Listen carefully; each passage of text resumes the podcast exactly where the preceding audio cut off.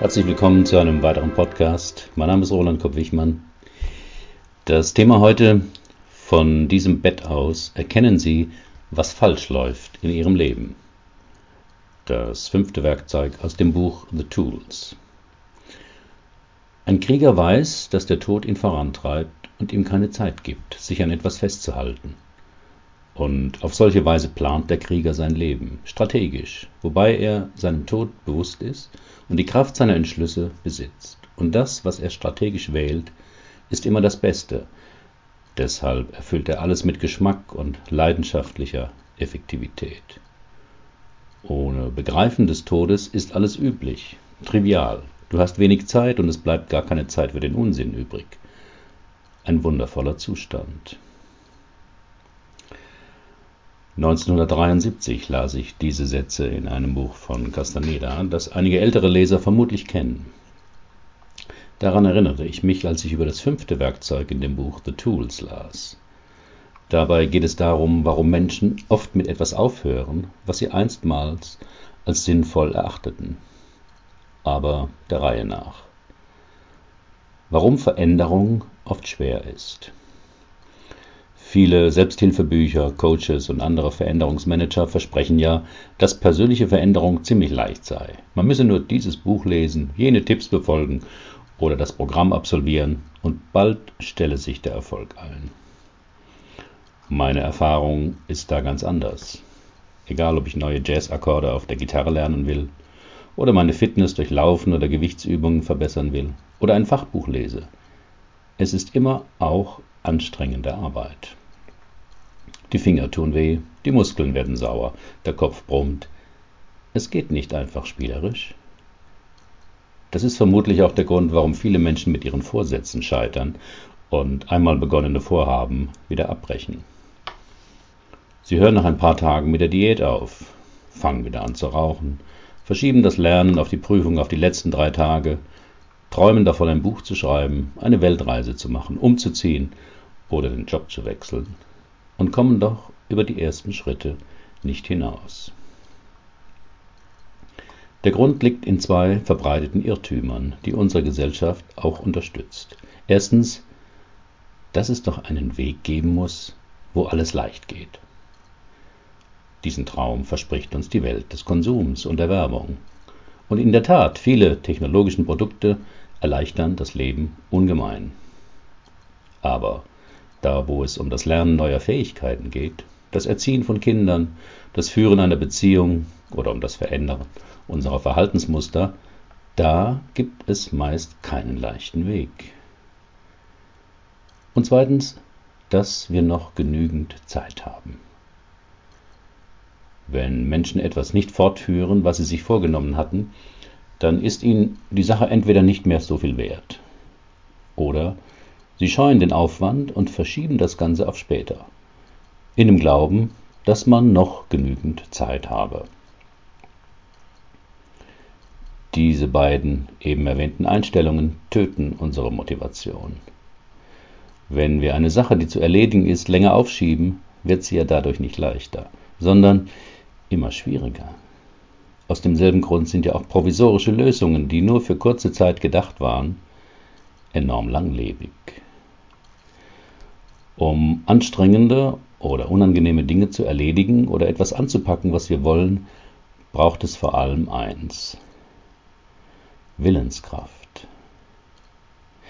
Diese Willenskraft mobilisieren wir vor allem dann, wenn eine Sache wirklich dringlich geworden ist. Den Prüfungstermin kannten Sie schon seit zwei Monaten, aber erst in den letzten zwei Wochen lernen Sie konzentriert weil sie Angst haben, sonst die Prüfung nicht zu bestehen. Den dunklen Fleck auf ihrem Oberarm beobachten sie schon ein halbes Jahr lang. Als sie im Fernsehen einen Bericht über Hautkrebs sehen, machen sie am nächsten Tag einen Termin beim Arzt. Wochenlang vergleichen sie die Angebote für eine Lebensversicherung, sind sich unschlüssig, ob sie wirklich eine abschließen sollten. Als ein Kollege tödlich verunglückt und Frau und Kinder hinterlässt, rufen Sie Ihren Vertreter an. Zum dritten Mal hat Ihnen Ihr Vermieter wegen Eigenbedarfs gekündigt und Sie wollen jetzt endlich was Eigenes. Auf die Dringlichkeit einer Sache reagieren die meisten Menschen, nicht alle, mit einer Entscheidung, weil wir dann emotional erleben, dass die zweite Annahme nicht stimmt, nämlich dass wir genügend Zeit haben. Natürlich gibt es Dinge, die wir gefahrlos aufschieben können. Nur eine Sache sollten Sie nicht aufschieben. Ihr Leben. Was Menschen im Leben aufschieben. Eine Krankenschwester in Australien, die Sterbende betreut, hat aufgeschrieben, was Menschen am Ende ihres Lebens am meisten bereuen. Erstens, ich wünschte, ich hätte mein Leben gelebt anstatt immer danach zu schauen, was andere von mir erwarteten. Zweitens, ich wünschte, ich hätte nicht so viel gearbeitet. Drittens, ich wünschte, ich hätte den Mut gehabt, meine Gefühle zu zeigen. Viertens, ich wünschte, ich wäre mit meinen Freunden in Kontakt geblieben.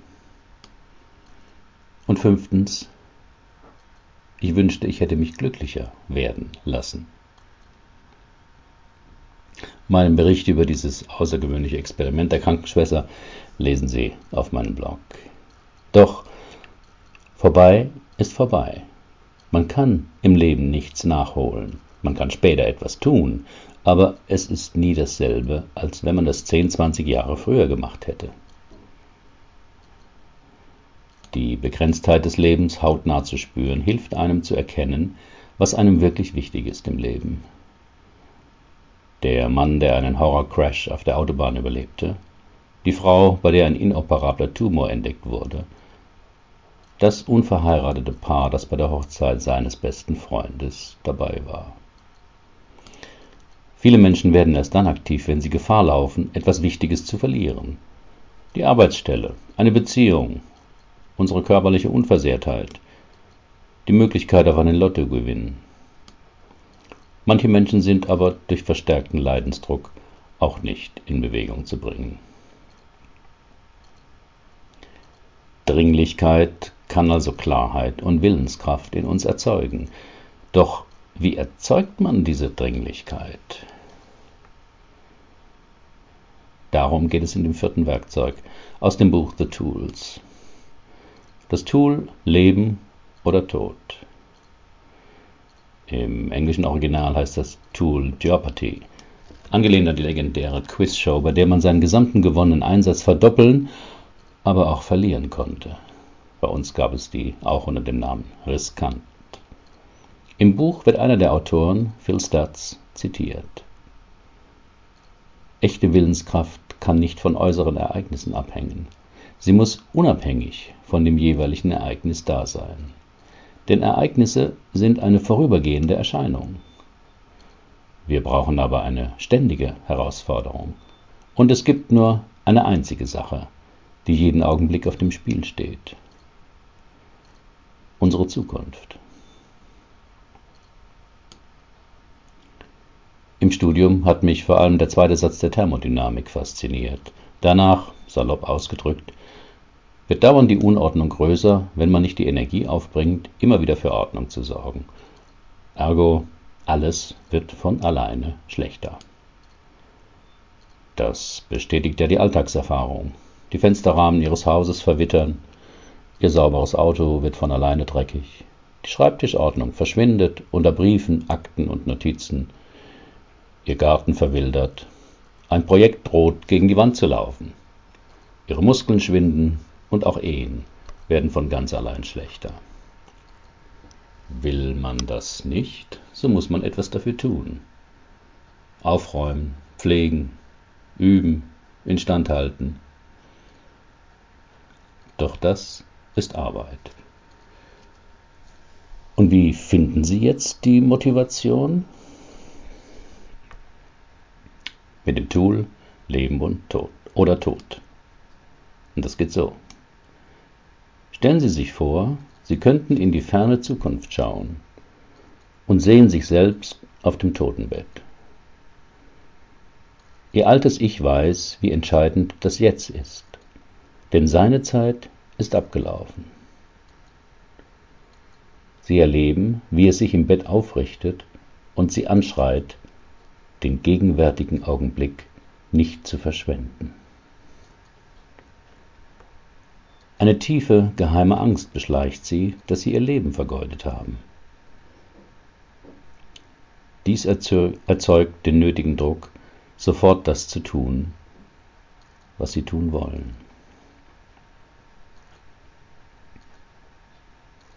Vor Jahren hatte ich einen Klienten, der mir aufgeregt einen Traum erzählte.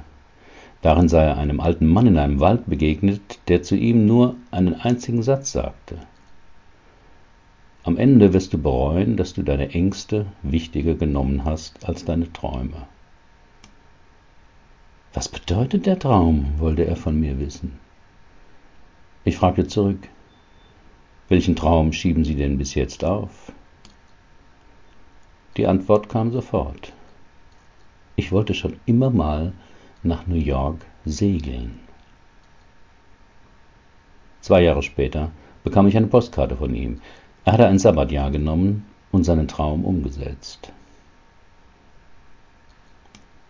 Aber es geht gar nicht immer um große Dinge. Jeder hat Ideen, die er aufschiebt, mit dem Argument, dafür wäre jetzt nicht der richtige Zeitpunkt, nicht die richtige Umgebung, nicht das nötige Geld dazu da. Manchmal stimmt das. Und oft sind es Lieblingsausreden. Ein Paar lebt schon sieben Jahre zusammen und wartet auf den richtigen Zeitpunkt für ein Kind. Jemand träumt davon, in einem Chor zu singen, aber die nächste Möglichkeit dazu ist in der Stadt, die 70 Kilometer entfernt liegt. Eine Frau mit einem kleinen Kind harrt in einer unglücklichen Beziehung aus und will mit einer Trennung warten, bis ihr Kind groß genug ist. Ein 34-jähriger Mann ist unehelich geboren und schwankt hin und her, ob er seinen Vater, den er noch nie gesehen hat, aufsuchen soll. Ein Mann hat schon etliche Berufe ausprobiert, will eigentlich Psychologie studieren, hat aber kein Abitur. Willenskraft ist das, was ihnen fehlt, um ihr Potenzial voll und ganz auszuschöpfen. Im Buch The Tools unterscheiden die Autoren dabei zwischen zwei Seinsweisen. Erstens, der Konsument erwartet schon nach der kleinsten Anstrengung eine Belohnung. Am besten auch ganz ohne Mühe. Ihn interessiert nur, was er von der Welt hat und nicht, was er der Welt geben könnte. Bei der Oberflächlichkeit und Sprunghaftigkeit, mit der er lebt, zerstreut sich seine Energie. Zweitens. Ein Schöpfer gibt sich mit einem solchen Schicksal nicht zufrieden. Er tut alles in der Absicht, der Welt seinen Stempel aufzudrücken. Er akzeptiert die Welt nicht so, wie er sie vorfindet, sondern führt Dinge ein, die es bisher noch nicht gab. Er folgt keinem Herdentrieb, sondern bestimmt seinen Kurs selbst und kümmert sich nicht um die Reaktion der anderen. Er widersteht oberflächlichen Ablenkungen und konzentriert sich auf seine Ziele, selbst wenn es sich nicht unmittelbar für ihn auszahlt. Zitat Ende. Diese Sätze erinnern mich sehr an das Buch von Erich Fromm, Haben oder Sein, das ich vor vielen Jahren las. Das Tool Leben oder Tod hilft ihnen, ihre Illusion aufzugeben, dass bestimmte Dinge ohne Anstrengung zu erreichen seien. In diesem Trugschluss werden sie durch die Werbung unserer Konsumgesellschaft pausenlos bestärkt. Aber alle Menschen, die etwas Besonderes erreichen wollen, haben dafür in der Regel lange gearbeitet. Oder, wie Harry Belafonte es ausdrückte, ich habe 30 Jahre gebraucht, um über Nacht berühmt zu werden. Auch Menschen, die bereits auf Platz 1 in ihrer Disziplin stehen, hören nicht auf, jeden Tag zu üben. Was glauben Sie, wie der Tagesplan von Tiger Woods aussieht? Auf meinem Blog können Sie ihn nachlesen. Wann können Sie jetzt dieses Tool anwenden? in allen Alltagssituationen, in denen Sie sich schwach, unentschlossen oder lustlos fühlen. Also, wenn Sie morgens nicht aus dem Bett kommen, wenn Sie vor lauter Ablenkungen Ihr Ziel aus den Augen verloren haben oder wenn Sie in eine schlechte Angewohnheit, die Sie beenden wollten, zurückfallen. Darüber hinaus hilft Ihnen das Tool auch hierbei, wenn Sie sich in Fantasien oder Grübeleien verlieren. Was wäre gewesen, wenn ich damals und was mache ich, wenn das oder das eintritt? Kurz, wenn Sie Ihre Konzentration verlieren, sich ablenken von dem, was Sie eigentlich tun wollen, was Ihnen aber nicht leicht fällt. Wenn Sie etwas Neues wagen wollen.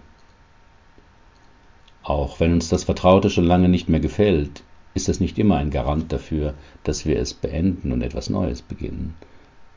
Ein Umzug, eine Trennung oder die Anbahnung eines Kontakts, das Lernen einer neuen Fähigkeit oder ein beruflicher Wechsel. Mein Fazit. Neben all den positiven Aspekten wird bei geplanten Veränderungen auch oft die Angst vor dem Unbekannten geweckt. Vor allem, wenn man sehr auf Sicherheit bedacht ist. Das Tool verbindet uns mit einer Kraft, die stärker ist als die Angst. Das nächste Mal stellen Sie sich einfach vor, Sie legen auf dem Sterbebett. Wenn Ihnen das zu unangenehm ist, können Sie sich selbst auch als alten Menschen vorstellen. Das wirkt bei mir genauso gut. Angenommen, Sie würden das Tool Leben oder Tod jetzt benutzen. Womit würden Sie aufhören? Womit würden Sie anfangen? Herzlichen Dank für Ihre Aufmerksamkeit. Bis zum nächsten Mal.